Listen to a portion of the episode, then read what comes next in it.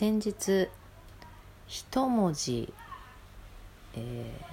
ー、余計に入ってしまったという言葉で大きく解釈が違うというようなことがありました、えー、今日は概念という言葉にちょっと難しくてできてないです。タイトルが。なんてタイトルつけるんだろう。もうこれ喋ってから決めようと思ってえー、なんとかの概念というふうにはタイトルつけてないと思うのですが、えー、その言葉のうんと難しさというかあのそんなことをちょっと話してみようかなと思って収録を始めました。このコミーの時間は日々 YouTube で動画をアップしながらあちこちでライブ配信をしているアラフィフコミが考えるちょっと変わっている概念をお話しする番組となっています。はい。えっ、ー、と、言葉の概念っていうお話したことがあった気がする。そこで何て話をしたのか覚えてない あんまりこう明確には覚えてないけれども、その言葉って、えー、例えば LINE とかメールとかだと、まあ、えー、顔文字、絵文字などを使って、こう、柔らかく伝えようみたいなことを意識している方も割といらっしゃるんじゃないかと思います。で、絵文字を使わない方というのもいらっしゃると思います。で、誰にそのメールを送るのかっていうのによっても、その話口調みたいなうんと、語尾を変えるとかそういったこともあるのではないかと思いますがそのちょっとした違いで、えー、意味が変わってくる。あと、まあ、方言とかあとその普段使っている言葉の違いということもあるけれども、えー、その意味の捉え方の違いとかそういったこともあるというようなことをお話ししたんだったかな。まあでもそういったことで言葉っていうのが同じ日本語でもあのいろんな受け取り方があるというふうに私は思って日々文章を読むようにっていうのは心がけています。どうしても自分の先入観でこういう意味だろうっていうふうに読んでしまいがちなんだけれども、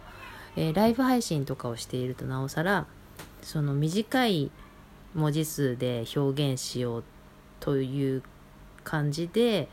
チャット欄でコメントされる方もいるでしょうしあとその限られた時間の中で急いでコメントを打つ場合に、えー、ミスタッチミスタイプみたいなこともあったりとか、まあ、そういったことがあるっていうのがライブ配信だと思っているので余計にその言葉の文章っていうのかなそれをそのまんま読み取るのではなくあの解釈の仕方を広げて、えー、読むようにっていうのは心がけていることなんですけれども。でもうーんとその解釈を広げるっていうのはこう悪い悪い意味で捉えることもできるような文章を悪い意味で捉えないようにするっていうそういうそういう感覚が一番強いかな。もしかして私に怒って怒りをぶつけてくるような文章だとしても、えー、そう捉えないように、えー、読むようにしているということなんですよ。だから本当本当に怒ってる人からしたらくっそ伝わらないみたいなそんなことがあるかもしれないぐらい、えー、読み方を偏らせているっていうのかなあのちょっと大げさに言うとそんな風に思っているんだけれどもそれでもどうにも取りようがないなっていう感じの文章があったんですよね。で思い悩んだりはしてないですけどなんかもっと頭を柔らかく、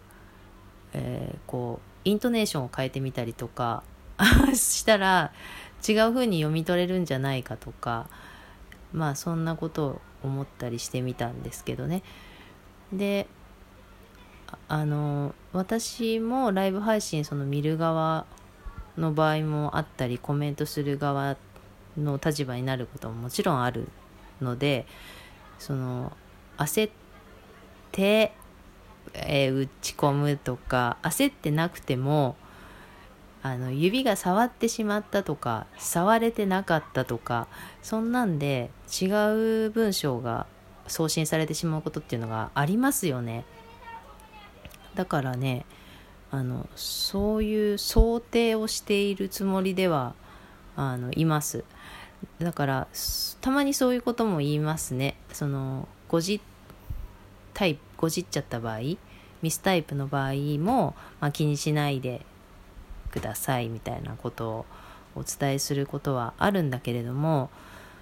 でもその言葉の怖さ、うんと、それはミスタイプとしてだけどあの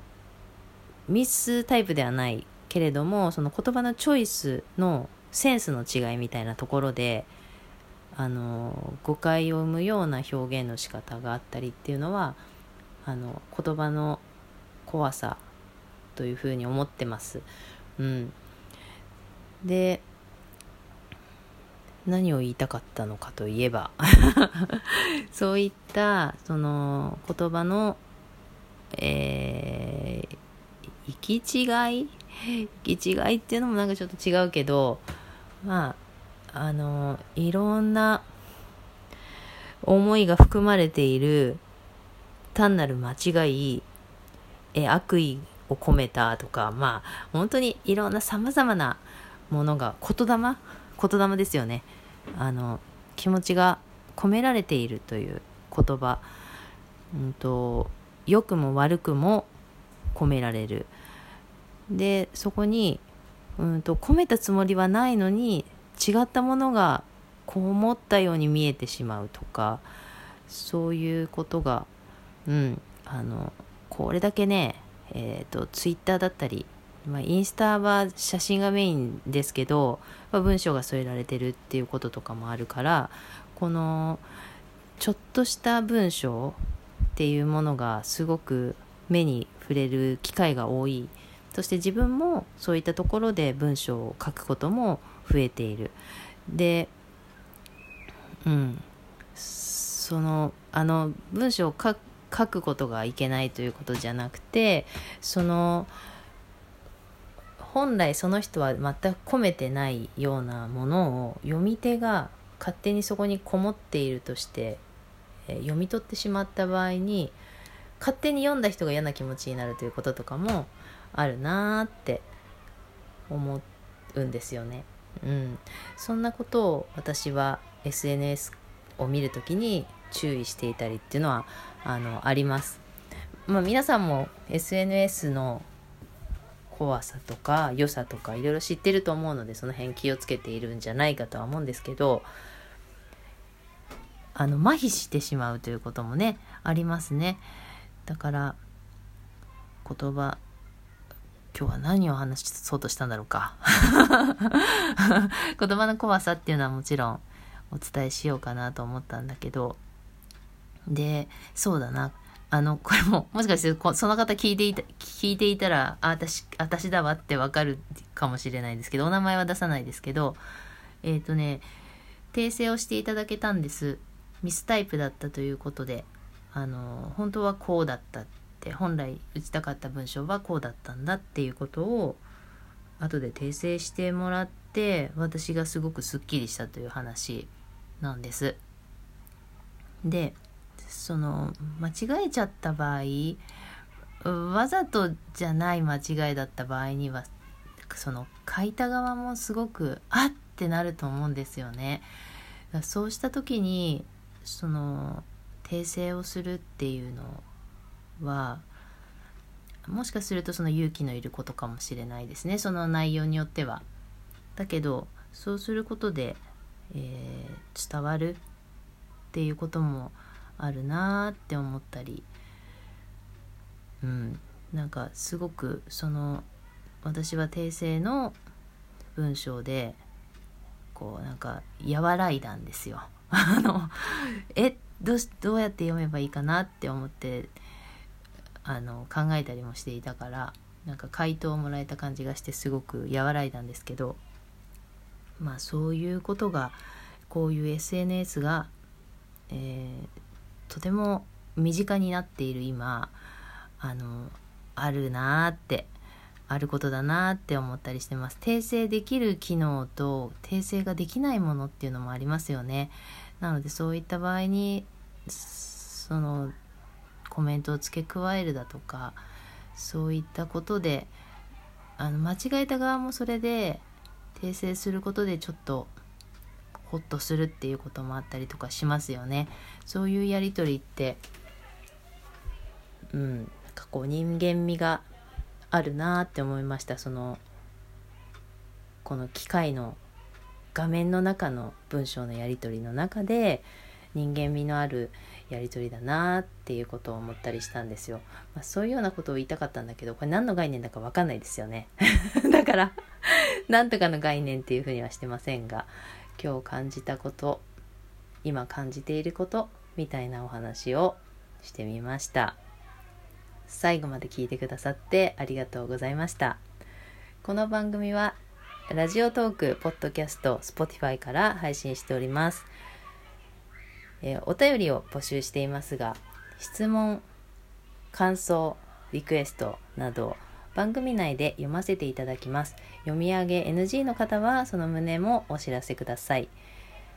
えー、こんな感じで概念だけじゃないですけれども私が感じたこととか思ったことなんかをお話ししている、えコミーの概念という番組です。はい、また聞きに来ていただけたら嬉しいです。ありがとうございました。